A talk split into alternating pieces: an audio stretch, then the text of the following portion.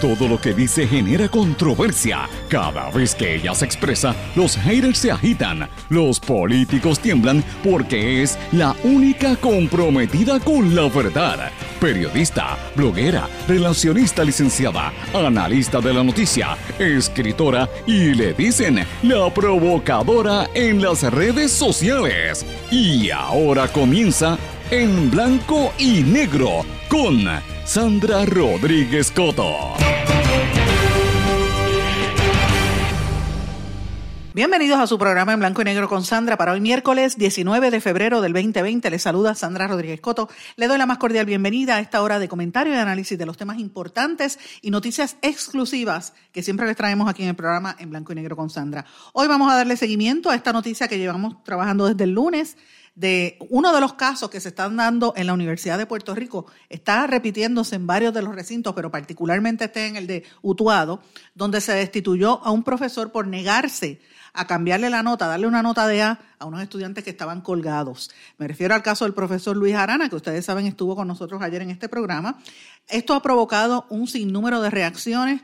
He recibido decenas de mensajes, llamadas, y hoy vamos a hablar eh, de este tema y lo que ha ocurrido, quiénes son los implicados y quiénes se atreven a hablar y quiénes no se atreven a hablar. Y vamos a escuchar algunas de las declaraciones de los propios implicados, de los propios estudiantes que estuvieron eh, aceptando que fabricaron este caso. Señores, la Policía de Puerto Rico celebra esta semana la semana de la uniformada. La pregunta es, ¿están entrenando ahora mismo con infiltrados en las manifestaciones? Vamos a hablar de eso a continuación. Causa probable contra Abel Nazario en la querella ética del Senado. Y el Senado también aprobó una amnistía en el pago de impuestos al crimen. Eso es una buena noticia. Aprobaron también una medida que alteraría el término de la Procuradora de las Mujeres. Hablando de una ex procuradora, la gobernadora niega haber asistido a un fundraiser que dejó plantado a los congresistas que estaban aquí. La alcaldesa de San Juan reinstala al ex jefe de manejo de emergencias, Carlos Acevedo, pero de inmediato lo suspende, así que sigue la controversia. Designan a Pablo Muñiz como presidente del Banco de Desarrollo Económico. Amigos, y sigue propagándose el coronavirus por el mundo. Tenemos varias noticias importantes que no se puede perder. Y hoy tenemos dos noticias que yo creo que les van a gustar en el segmento de respiro, una, una nueva empresa, una empresa que está ampliando sus operaciones en Puerto Rico. De hecho, va a mudar operaciones de Estados Unidos hacia acá y una escuela que va a abrir en uno de los pueblos más afectados por los sismos. Estas y otras noticias las traemos hoy aquí en blanco y negro con Sandra, que este programa se transmite ahora por nueve emisoras y tengo que decirle que pronto van a venir otras más, posiblemente sean entre 10 a 12 emisoras que pertenecen a, se unen a la red informativa de Puerto Rico o son parte de la cadena WIAC. ¿Cuáles son estas emisoras? Éxitos 1530 AM en Utuado, adjuntas, toda esa región Jayuya, Cumbre 1470 AM en Orocovis, toda la zona de la montaña de Puerto Rico. También en la FM 106.3 FM, que cubre la montaña hasta el área metropolitana. X61, que cubre el, a través del 610 AM en Patillas y el 94.3 FM, toda esa región Salinas, Yabucoa, Maunabo, Arroyo, todos esos pueblos. WMDD, el 1480, mis amigos desde Fajardo, toda la costa este y noreste de Puerto Rico y por supuesto las islas municipios de Vieques y Culebra y las Islas Vírgenes también. Nuestros nuevos compañeros, Radio Grito en Lares, WGDL 1200 AM desde Lares, toda esa región.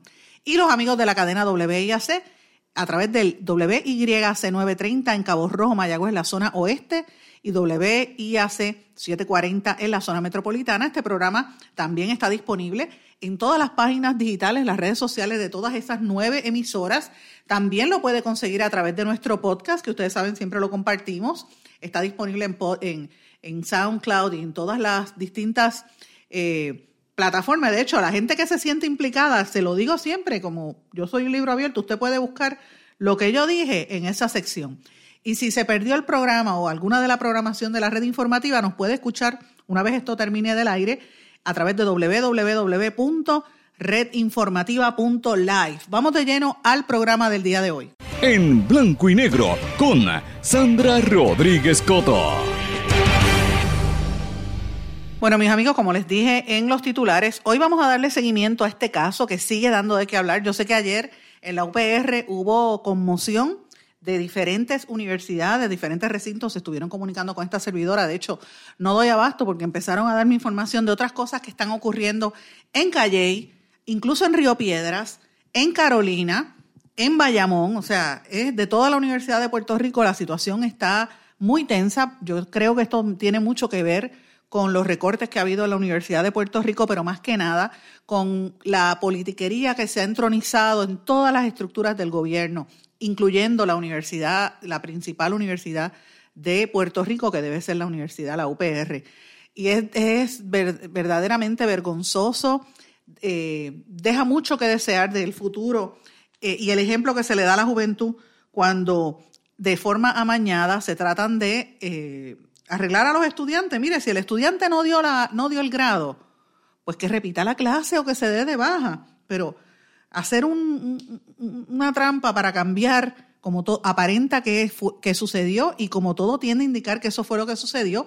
Y en los informes de las investigaciones que se han presentado hasta ahora, eso es lo que refleja. Yo no me lo estoy inventando, mis amigos.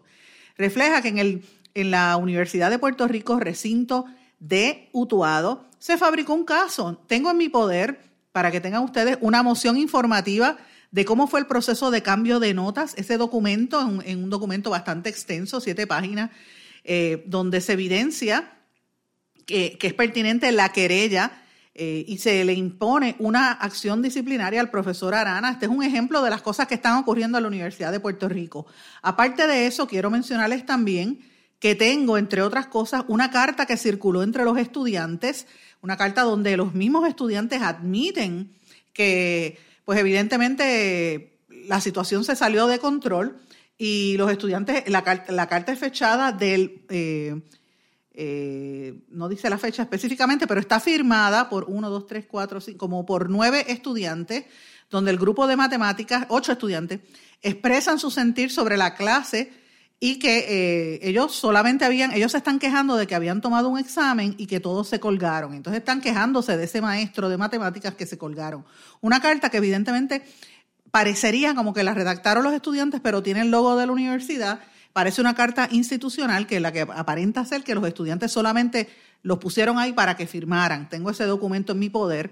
Tengo en, en el poder de en blanco y negro con Sandra también la carta del doctor Luis Tapia Maldonado a la comunidad universitaria. Es una, una carta del rector, donde prácticamente el rector está como curándose en salud, diciendo que el proceso fue correcto, una, una, carta fechada al 14 de febrero del 2020, o sea, el viernes pasado, una carta bien calientita, donde prácticamente lo que dice es que ellos hicieron el, el proceso tal y como eh, el reglamento establece y uno la lee y, te da la impresión de que están tratando de curarse en salud y de tapar una realidad. Si es lo contrario, yo no tengo problema en decirlo en este espacio y, lo digo nuevamente a nivel público al rector Tapia y a cualquier funcionario de la Universidad de Puerto Rico tiene oportunidad de venir a este espacio. Me gustaría hablar con ustedes, pero contesten las llamadas, contesten las preguntas, no se escondan para uno poder hacerle las preguntas de rigor.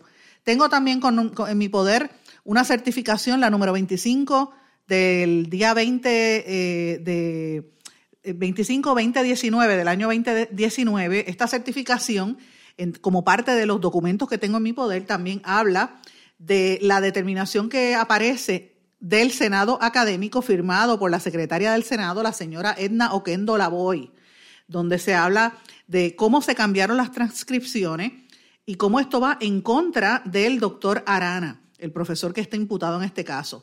Tengo la certificación número 40 del 2015-16 SA. Ese otro documento más que tengo también en mi poder, y esto le estoy mencionando algunos de los documentos que tengo en mi poder, donde se certifica eh, que hubo una reunión del Senado en marzo de 2016, donde estaban hablando eh, unos cambios en el reglamento, el procedimiento para la revisión de calificaciones en la Universidad de Puerto Rico. O sea, si un maestro va a cambiarle las notas a un estudiante, tiene que pasar por un reglamento.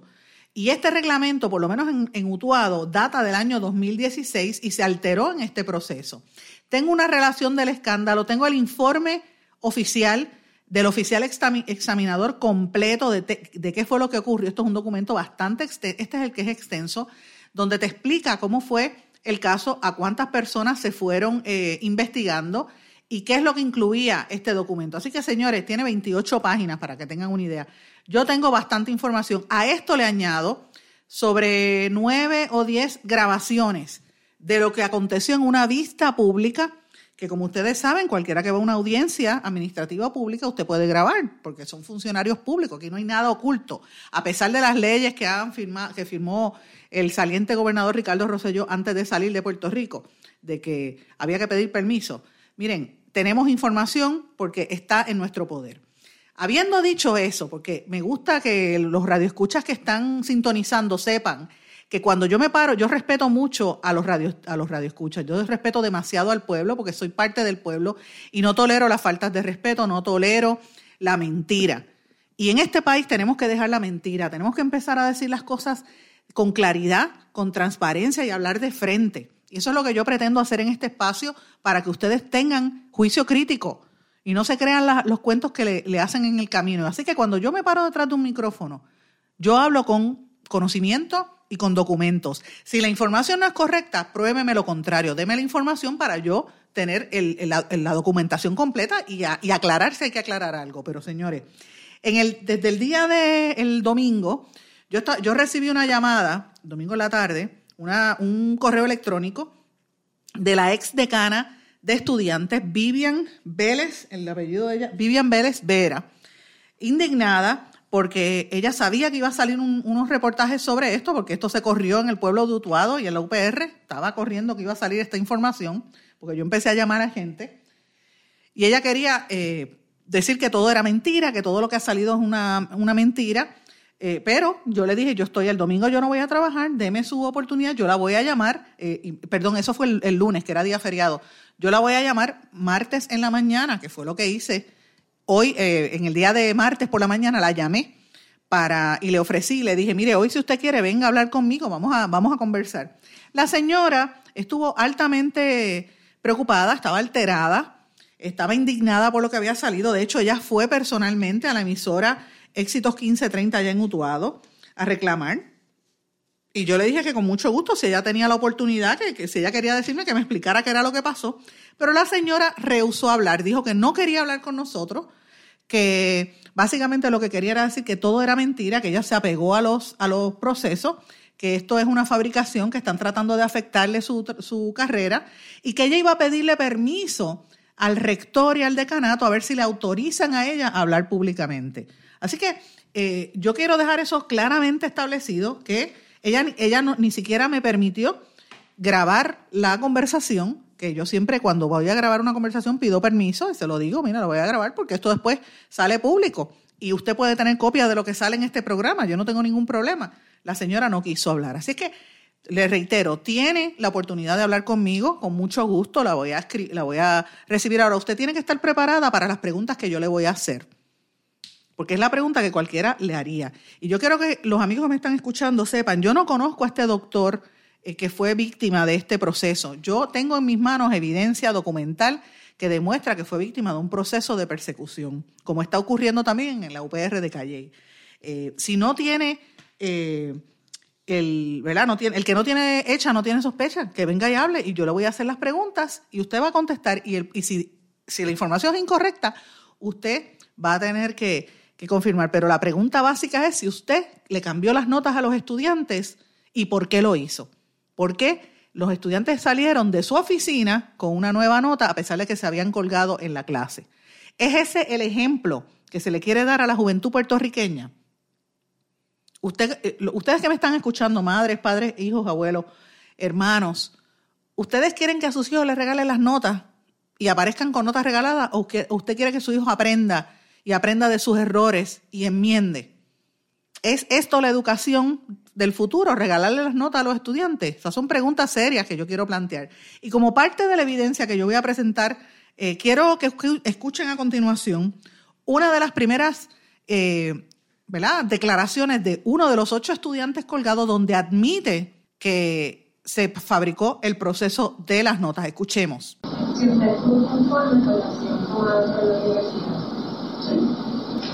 Mire, eh, usted declaró que somos, que somos, que somos, que como solución al proceso le pusieron C a todos.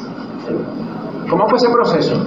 Eh, pues la colaboradora de estudiantes nos, nos explica que si el profesor incumple con los términos en la clase, como el prontuario, eh, la nota exámenes, como está establecido en el reglamento de la universidad, Le dijo que eso estaba establecido en el reglamento de la universidad, ese proceso. pues no, pues no sé, ella nos explica eso y nos dice que tenemos esa opción, de acuerdo al reglamento. Tener C. Y ustedes, eh, como cuestión de hecho, optaron por esa opción, tener C. Sí, Pero la realidad es que eh, para el 24 de mayo estaban todos, usted estaba fracasado. Por- su promedio estaba por debajo de- del 50%. No recuerdo. Tenía F. ¿Llenó usted algún tipo de formulario o documento para ese proceso donde le otorgaron la C? Eh, entiendo que sí, creo que ¿vale? no recuerdo. ¿Entiende que sí o no recuerda? No recuerdo. Yo creo que sí, pero no, realmente así se no. Además de la decana de estudiantes, ¿quién más estuvo en ese proceso? La procuradora, ¿Qué procuradora? la procuradora estudiantil. Amigos, esa voz que ustedes escucharon allí era el primer estudiante David Antonio Ureña Negrón. El segundo estudiante que también aparece en, en los audios que van a escuchar a, a continuación es Esteban Tallado Sequeira. También testificó eh, Jan Romero Santiago eh, y otra serie de estudiantes este, que vale la pena que poco a poco cuando vayamos sacando, si es necesario, los audios de esto, pues miren, vamos a ir diciendo los nombres de los distintos estudiantes y obviamente el eh, investigador del caso, que ya lo mencionamos anteriormente. Ahora vamos a escuchar una segunda declaración de otro estudiante donde explica cómo fue el proceso. Yo quiero que ustedes oigan la actitud en este estudiante como cuando como lo cogen en el interrogatorio eh, mintiendo. Y yo quiero que ustedes escuchen con detenimiento cómo es que estamos educando a nuestra juventud en Puerto Rico. Y esta es la, esta es la clase, esta es la, generación que está viendo ese ejemplo, que dentro de pocos tiempos, siete, ocho años, van a estar dirigiendo los destinos de este país. Escuchen la voz de este estudiante. Gusta hablo de que le llegaron las inquietudes a todos los directores. Eso fue la- lo estoy citando. Llevamos las inquietudes a todos los directores. Esa parte lo estoy citando. Eso fue una reunión posterior. ¿Quiénes eran esos directores? Recuerdo era María y que son los de pues, la descripción del ganato y María. No recuerdo, Estaba Vivian Vélez, si usted sabe. Porque fue ella la primera que no Para el 24 de mayo, ¿qué nota usted tenía en la clase? Si sabía, si sabe. No. Pero pregunto. Dos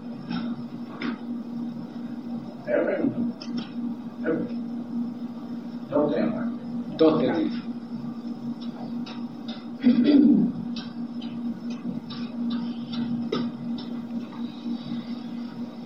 ¿Y qué pasó? Aquí habían dos, ¿verdad? Se usted ha aclarado dos situaciones. Génesis y Feliciano, estamos todos colgados, correcto. Podemos dividir las dos situaciones en eso. ¿Qué pasó con la segunda situación? Sí, ¿Cómo se resolvió? Ustedes fueron buscando alternativas según surge la minuta. Buscando alternativas a la situación, entre otras cosas, de que estaban todos colgados, ¿correcto? Con la voz. Sí. ¿Cómo se resolvió esa situación? Pues, dieron una nota estándar a todos los, pues, los estudiantes. ¿Qué nota usted sacó? Sí. Para esa nota de C, ¿qué examen usted cogió si alguno para esa nota de C? No solo sí. Dos, pero esos son los exámenes que le dio el profesor, ¿correcto? Sí, eran era la única nota que había en la clase. De F. Sí, era, era una materia que había. Por eso, la pregunta es si ustedes, ¿verdad?, van al decanato de asuntos académicos el 24 de mayo, entre otras cosas, buscando alternativa a la situación de que están todos fracasados, y me dice que usted obtuvo la nota de C, ¿correcto? Sí. Aparte de los exámenes que cogió con el profesor, podemos partir o podemos concluir, usted me corrige si me equivoco, que no se tomó ningún examen No. y que usted recibieron C. Sí. ¿Eso vino en el informe de notas? Le pregunto, usted cada vez que termina un semestre recibe un informe de notas. ¿Esa nota fue parte de ese informe de notas? Vale la redundancia, esa nota de esa clase en particular fue parte del informe de todas las clases. Sí. ¿No vino un documento aparte? No recuerdo. Y mire, ¿quién, quién les orientó sobre ese proceso? Vivian. Vivian. ¿Y cómo fue ese proceso? No recuerdo bien. ¿No recuerda muy bien? No. ¿Le pareció a usted normal ese proceso? A mi entender sí. ¿Lo había usted hecho antes en la universidad? No. ¿Lo había usted hecho después? No. ¿Conoce de alguien, aparte de ese estudiante, que haya pasado por ese proceso? Pues se abre la puerta eh, con lo que está eh, en la minuta. Por el momento lo vamos a permitir. Continúe, licenciado. ¿Conoce usted a alguien que haya pasado por ese proceso? ¿Algún otro estudiante, aparte de los que pasaron, los que estuvieron ese día? ¿Cómo, cómo fue esa dinámica de, de esa sed? ¿Cómo, quién, ¿Quién le dijo? ¿Quién le orientó? Vivian. Vivian, ¿y cómo fue? Cuénteme, ¿la reunió? ¿Cómo, cómo fue? ¿Qué pasó? ¿Dónde?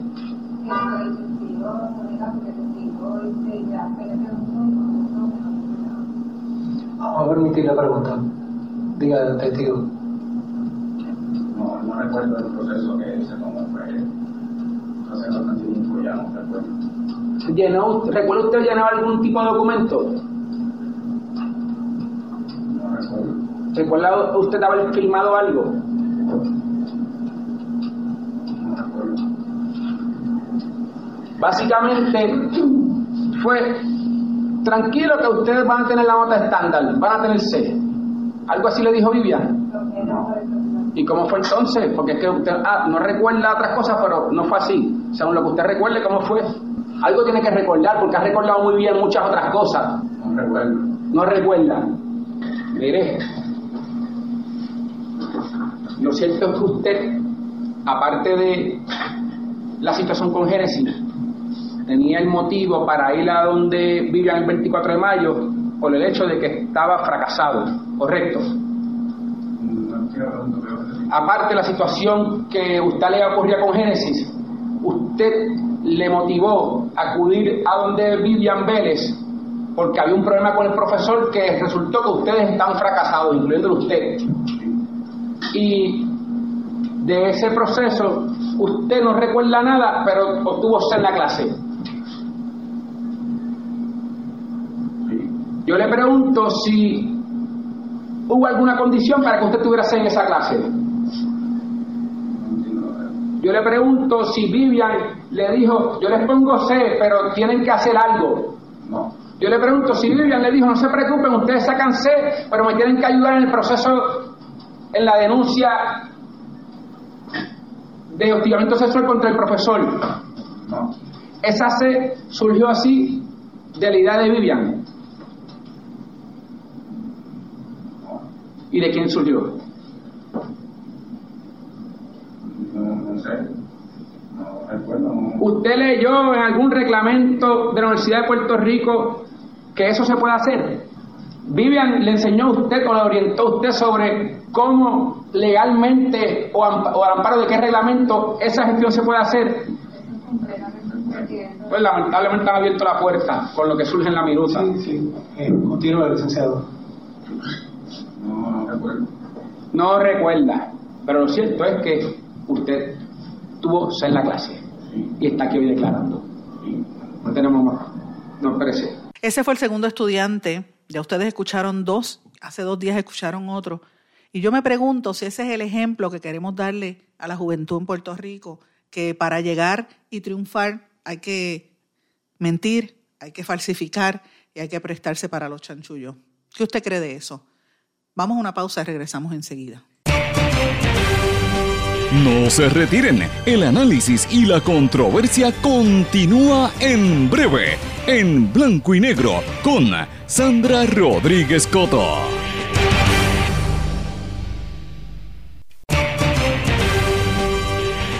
Y ya regresamos con el programa de la verdad, en blanco y negro, con Sandra Rodríguez Coto.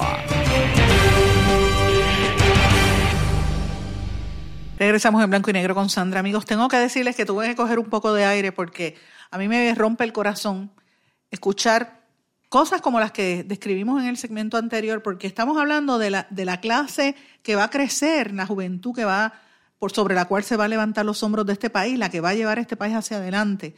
Y cuando uno escucha cómo eh, hay gente corrupta que están dispuestas a cambiar y alterar las reglas en el sistema y cómo utilizan a los jóvenes y los manipulan en su ignorancia.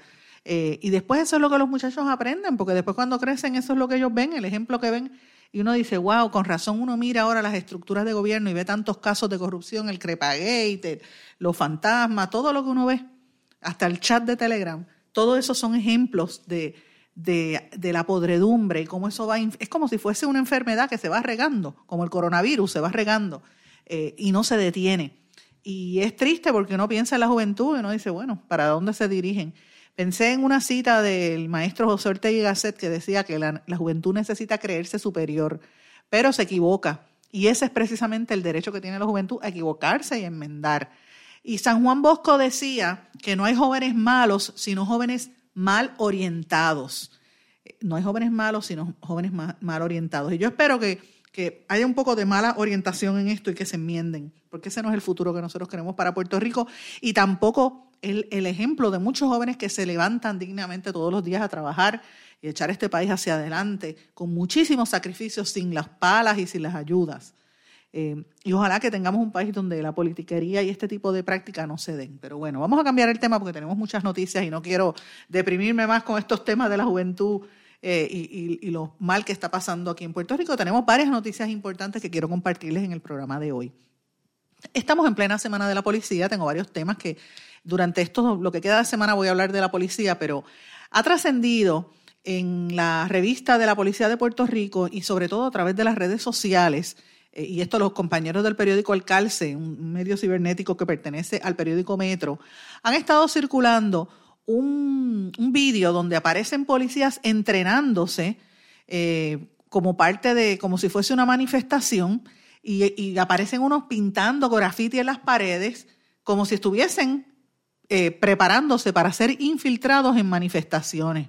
Y yo pregunto si esto es parte de la, del adiestramiento, eh, si esto es así, me gustaría saber si la, la, la, alta oficialidad, Janer y todos los demás en la policía van a admitir que aquí habían infiltrado durante las pasadas manifestaciones y, en las últimas manifestaciones que ha habido. Yo quisiera saber si los que rompieron, que, eh, los que rompieron los adoquines en el viejo San Juan, que no los arrestaron, eran infiltrados de la policía. Eso que parecía que estaban posando para las cámaras. Me gustaría saber eso. Y esas son preguntas que se quedan en el tintero. Si usted sabe algo, si usted opina algo al respecto, al respecto le voy a pedir que me, se comunique conmigo. Me puede escribir a través de mis redes sociales en Facebook, Sandra Rodríguez Coto, Twitter e Instagram, SRC Sandra. Amigos, el Colegio de Abogados, la Comisión Nacional de Pastoral Penitenciaria y el Instituto eh, para el Desarrollo Humano están celebrando en el Colegio de Abogados el primer congreso de ética aplicada en la justicia restaurativa.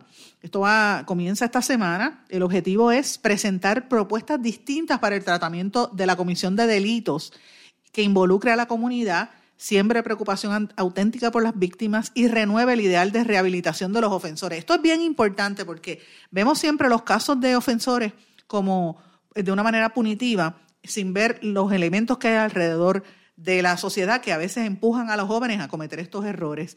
Eh, va a haber una experta en el tema, la profesora Virginia Domingo, presidenta de la Sociedad Científica de Justicia Restaurativa, eh, y también van a hablar de cómo este tipo de método se está implementando en países como Nueva Zelanda, Italia, Chile, incluso algunas regiones de los mismos Estados Unidos. Eh, hay invitados también personas de la Universidad John Marshall Law School, eh, el presidente de la Comisión Internacional Pastoral Penitenciaria, eh, va a haber eh, la pastoral carcelaria del Consejo, la, Consejo Episcopal Latinoamericano, viene el, el, doctor en teología también, mucha gente con enfoque religioso, pero con experiencia trabajando en las cárceles. Así que quería adelantar esto, esto va a estar llevándose a cabo en el Colegio de Abogados el día 2021, así que para los que tengan alguna duda o quieran participar, pues pueden comunicarse con el Colegio de Abogados, empieza allí me parece de lo más interesante. Señores, hay otras noticias que también quiero pasar brevemente. Eh, algunas ocurrieron el día de ayer, otras han ocurrido hoy, que son importantes. El presidente de la Comisión de Ética del Senado, Ángel Chayán Martínez, eh, informó que eh, recibieron el informe del panel de ciudadanos que pertenece a, su comisión y que después de evaluar la prueba contra el senador Abel Nazario decidieron por unanimidad que había causa probable contra el legislador. Ahora él tiene 60 días para tomar acciones sobre el particular, pedir audiencia o lo que sea, así que, o verlo en su fondo. Así que tiene 60 días para esto. Eh, otro de los temas importantes también, la gobernadora negó haber asistido a un fundraiser esto lo dijo ayer en una actividad que hubo de la Asociación de Restaurantes. El compañero doctor Chopper estuvo cubriendo allá eh, y ella pues evidentemente negó que estuviese con, con el estuve y que dejó plantado a los congresistas que vinieron a ver de qué manera pueden ayudar a Puerto Rico. Miren las ironías de la vida. La alcaldesa de San Juan, eh, en medio del escándalo por haber sacado a Carlos Acevedo de su puesto, lo reinstaló pero dijo que de inmediato lo suspendió hasta que termine la investigación administrativa en la Administración de el negociado de manejo de emergencias. Y ahí hay una serie de, oportunidades y de, un pleito de naturaleza de discrimen político, según la abogada de, de este señor Acevedo, la amiga Mayra López Mulero. El Senado, por otra parte, aprobó una amnistía en el pago de impuestos del CRIM. Esto es bastante interesante eh, y consideran la venta de miles de millones de dólares en deudas contributivas, así que esta resolución lo, podría permitir, esto lo firmó, eh, la radicó el presidente del Senado el jueves 13 de febrero. Eh, y obviamente, pues, el, senador independentista Juan Dalmau dice que esto es un capricho de los alcaldes, que no, no, no debe ser tomado de una manera tan, tan a la ligera se votó con 24 a favor, votos a favor, y en contra el de Juan Dalmau, abstenido el de Miguel Romero. La senadora Rosana López y los senadores Eduardo Bate y Henry Newman no estuvieron en la votación. La gobernadora Wanda Vázquez, por otra parte, designó a Pablo Muñiz como presidente del Banco de Desarrollo Económico y también está nombrando a al Banco de Vivienda, eh, así es que me parece interesante. Hay otros temas interesantes también a nivel social. El Departamento de la Familia asumió custodia provisional del niño que fue herido eh, de unos tiroteos en Ponce, ustedes recordarán, donde murió el, padrastro. Y eh, también ayer en la sesión el Senado aprobó una, una medida que enmendaría el término de la, la Oficina de la Procuradora de las Mujeres, que en caso de una vacante la sucesora sea nombrada por un nuevo término de 10 años en, lugar de completar el periodo vigente. O sea, que si ahora mismo eh, la que está eh, la, que está ahora mismo que se vaya de pues está de maternidad, eh, si, se va y decide renunciar, la que nombre no es que va a terminar lo que le queda esta de, ¿verdad? Del, del, del, decenio, sino que podría empezar de nuevo otro periodo de 10 años. Me parece interesante. Mis amigos, y quiero brevemente hacer un comentario porque me lo pidieron ustedes que me escriben. De hecho, a veces me, yo sé que sé que fueron más de 78 personas me escribieron específicamente, o por lo menos 78 fue que vi sobre este tema.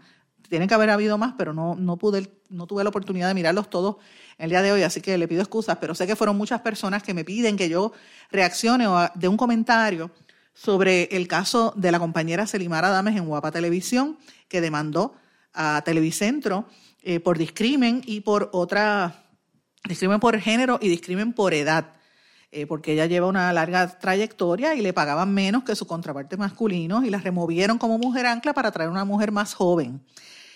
Yo he tratado de abstenerme de, escribir y de, comentar de este tema por razones bien sencillas. Y la razón es simple.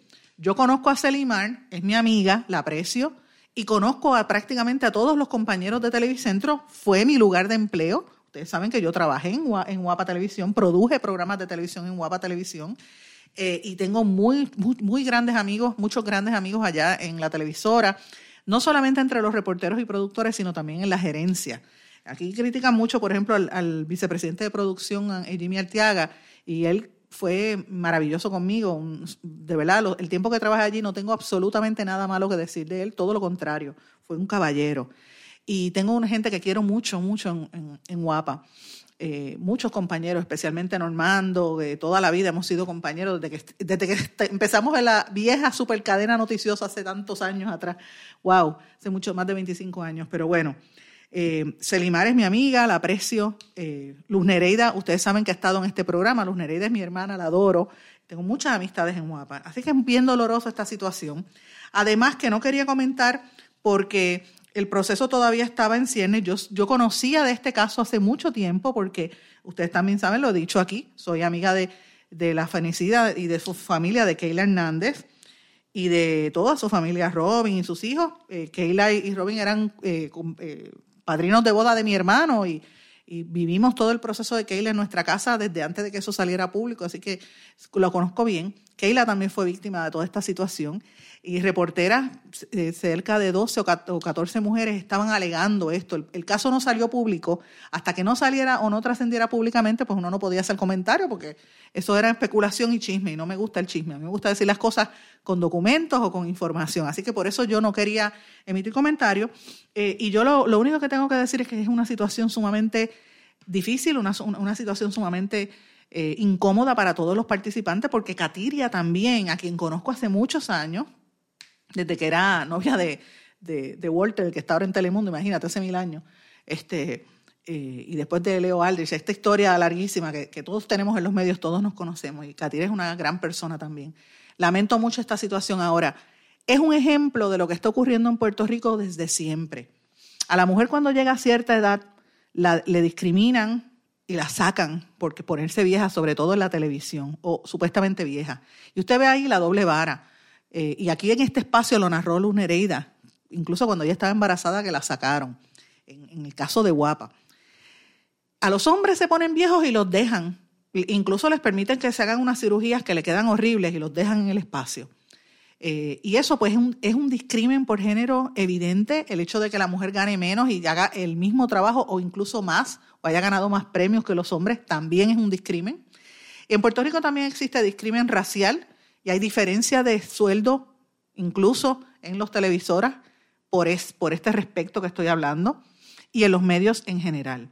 Así que el, pueblo tiene que ver que los medios de comunicación muchas veces son reflejos de la sociedad. Y estas son las cosas que se tienen que eliminar de, la práctica en Puerto Rico. No se puede permitir el discrimen por género ni por edad, y muchísimo menos cuando se trata de profesionales del calibre como Selimar Adames. Así que eh, mi solidaridad con Selimar, me da pena decirlo públicamente, pero ella tiene razón en este proceso. Ella ha hecho un trabajo extraordinario, mejor que muchos de los hombres que están allí, incluyendo algunos de los que son anclas o que han sacado de ser anclas.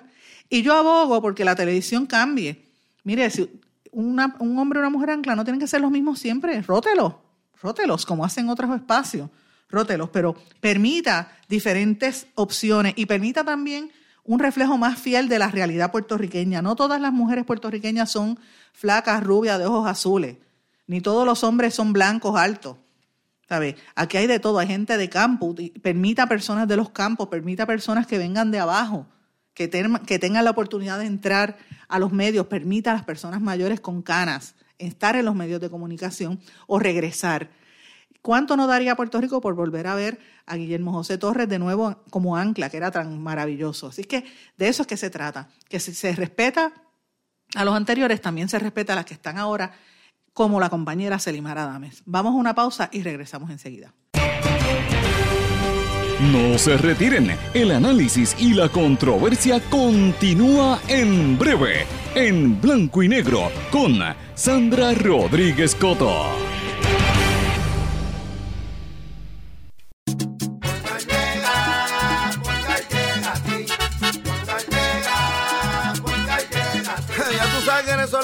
Responden, pero ahora botaron la ola. Porque ya no importa en qué parte de la isla estés. Si tuviste un accidente, mi gente de Poingal le llega a tu casa o trabajo para que no te complique. Con servicio en todas partes de la isla y el mejor servicio al cliente. Por eso y mucho más, yo Piru lo digo, yo quiero Poingal. ¡Duro!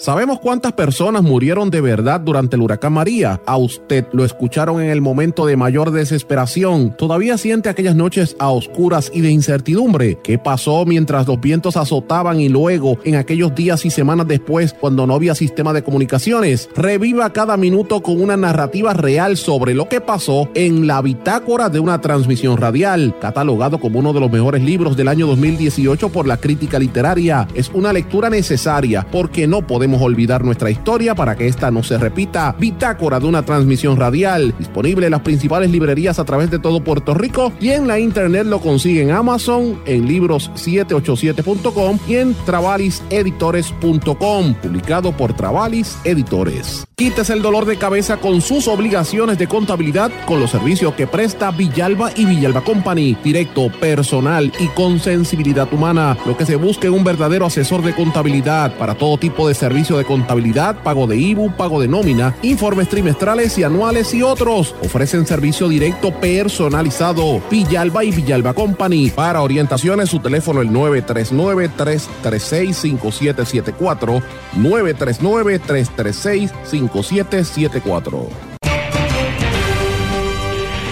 Y ya regresamos con el programa de la verdad en blanco y negro con Sandra Rodríguez Coto.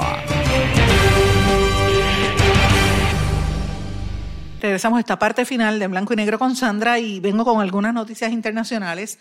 Amigos, ya van más de 2.000 muertos por el coronavirus en todo el mundo. Las autoridades de Hubei, el epicentro del brote, informaron que hay 132 nuevas muertes y 1.693 nuevos casos.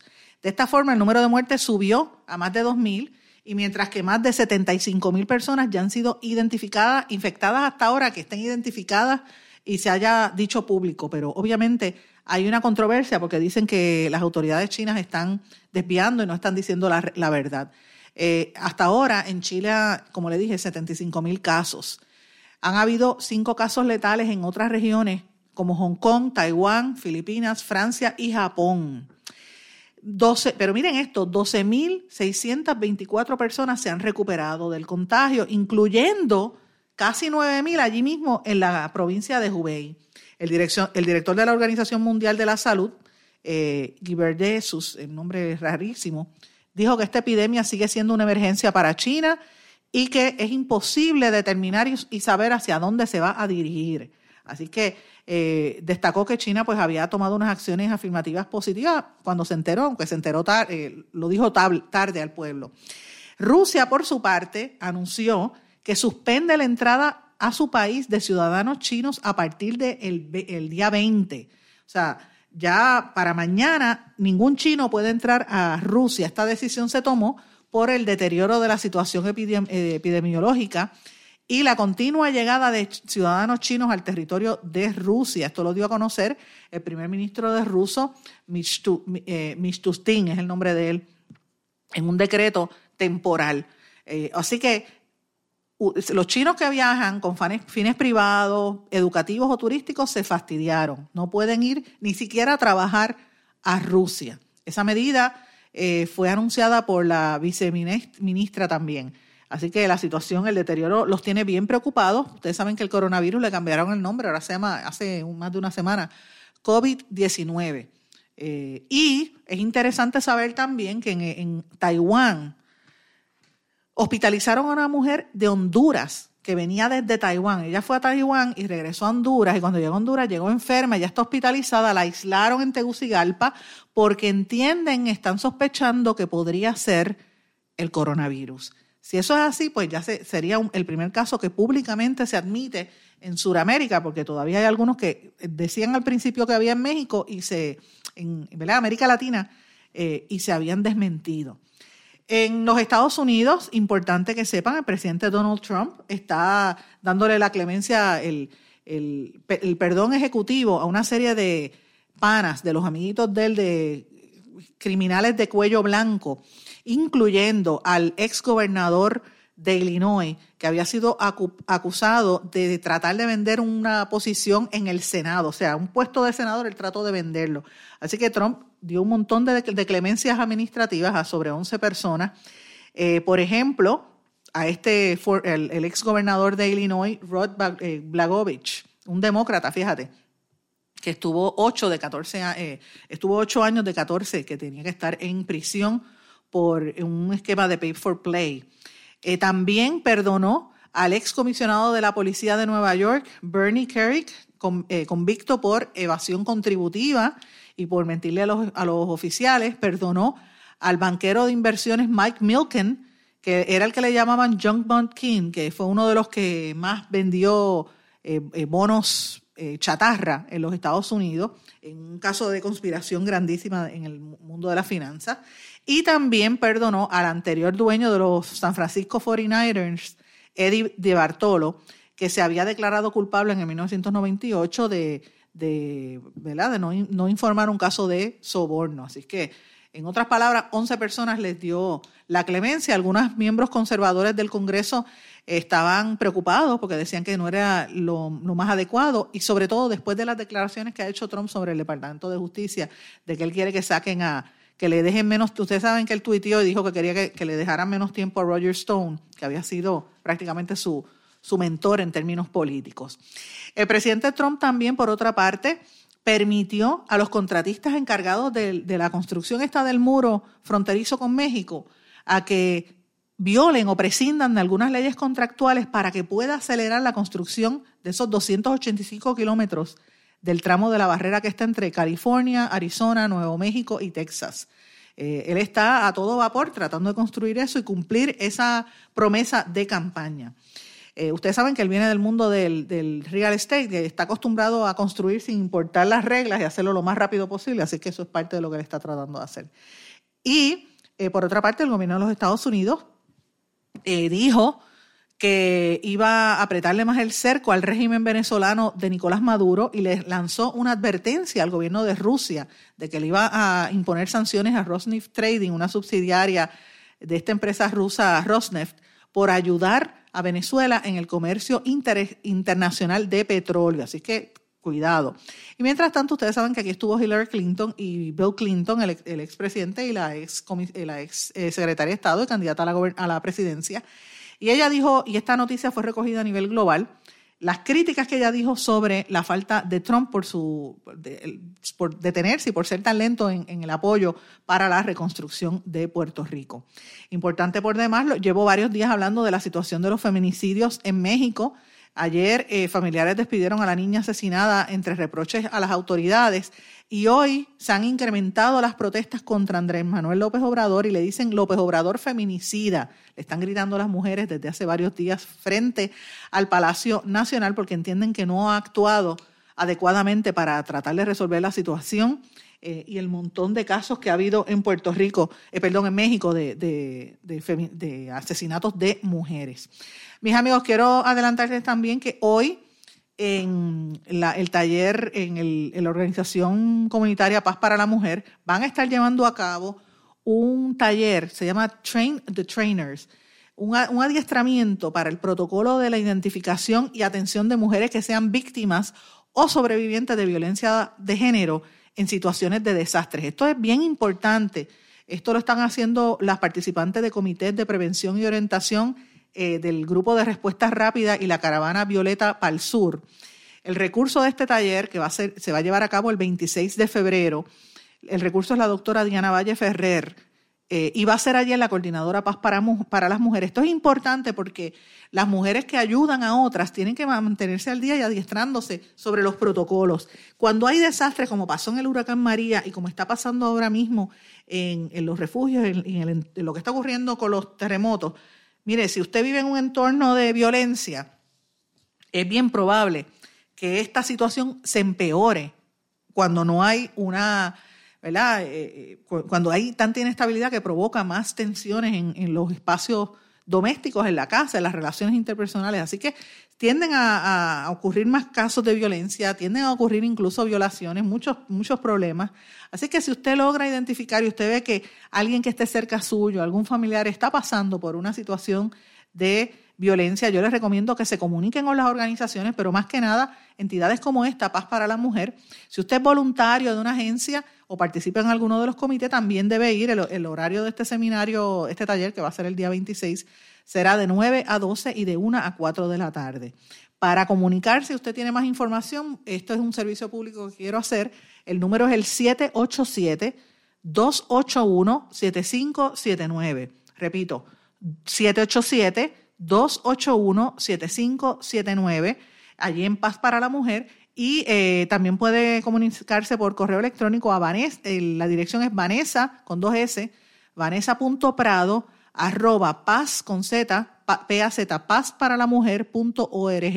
Vanessa.prado paz para la mujer punto org. Así que lo menciono aquí porque es importante este tipo de cosas. Y mis amigos, antes de terminar, quiero darle dos noticias buenas dos noticias positivas, dos noticias que son el respiro, cosas que, me llenan el alma. La primera es la, farmacéutica, que a veces uno critica a las farmacéuticas y Puerto Rico habla de que se han ido y se siguen yendo y, todo lo que uno quiere decir que ellas. Pues miren, hay una noticia positiva dentro de todo. GlaxoSmithKline anunció eh, la farmacéutica GlaxoSmithKline Consumer Healthcare, una división de la multinacional con el mismo nombre, GlaxoSmithKline anunció que mudará a Puerto Rico las operaciones de manufactura que desarrolla este momento en la planta de Carlisle en Pensilvania.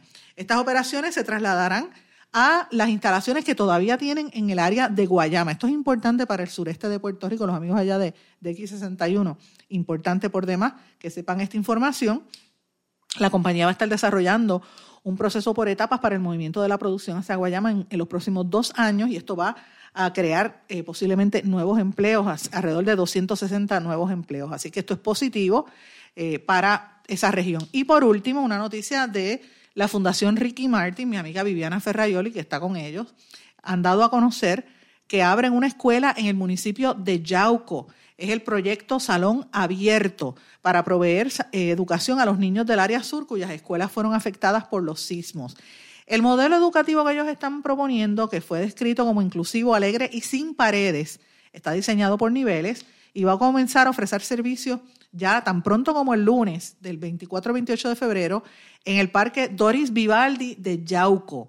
Eh, atención de Yauco Rodríguez, si me estás escuchando, importante por demás. Esta iniciativa es el resultado de una labor conjunta entre el municipio de Yauco, el Departamento de Educación, el Departamento de Recreación y Deportes, el Instituto de Cultura Puertorriqueña el Instituto Nueva Escuela y SER de Puerto Rico. Así que esto es parte de la, del compromiso que tiene la Fundación de Ricky Martin con mejorar los sistemas y apoyar a, a, los niños y a la juventud en Puerto Rico y en todo el mundo. Así que va a haber baños, va a haber alimentación, o sea, le van a proveer desayuno y almuerzo a los niños eh, y va a haber múltiples carpas eh, y todo va a ser a través de la Fundación de Ricky Martin, adaptando el método Montessori eh, con maestras del Instituto de Nueva Escuela. Así que esto es fabuloso.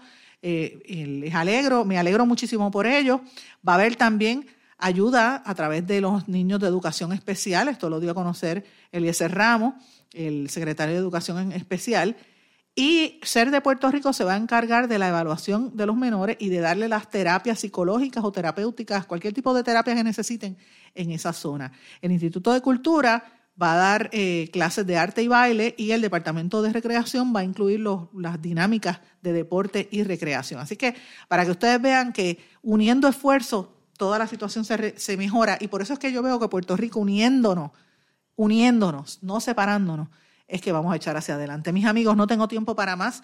Me tengo que despedir, no sin antes desearles a todos que pasen muy buenas tardes y siempre les digo, me puede escribir a través de Facebook en Sandra Rodríguez Coto o en las redes sociales Instagram y Twitter SRC Sandra. Que pasen todos. Muy buenas tardes. ¿Se quedó con ganas de más? Busque a Sandra Rodríguez Coto en las redes sociales o acceda a en blanco y negro.blogspot.com porque a la hora de decir la verdad solo hay una persona en la cual se puede confiar. Sandra Rodríguez Coto en blanco y negro.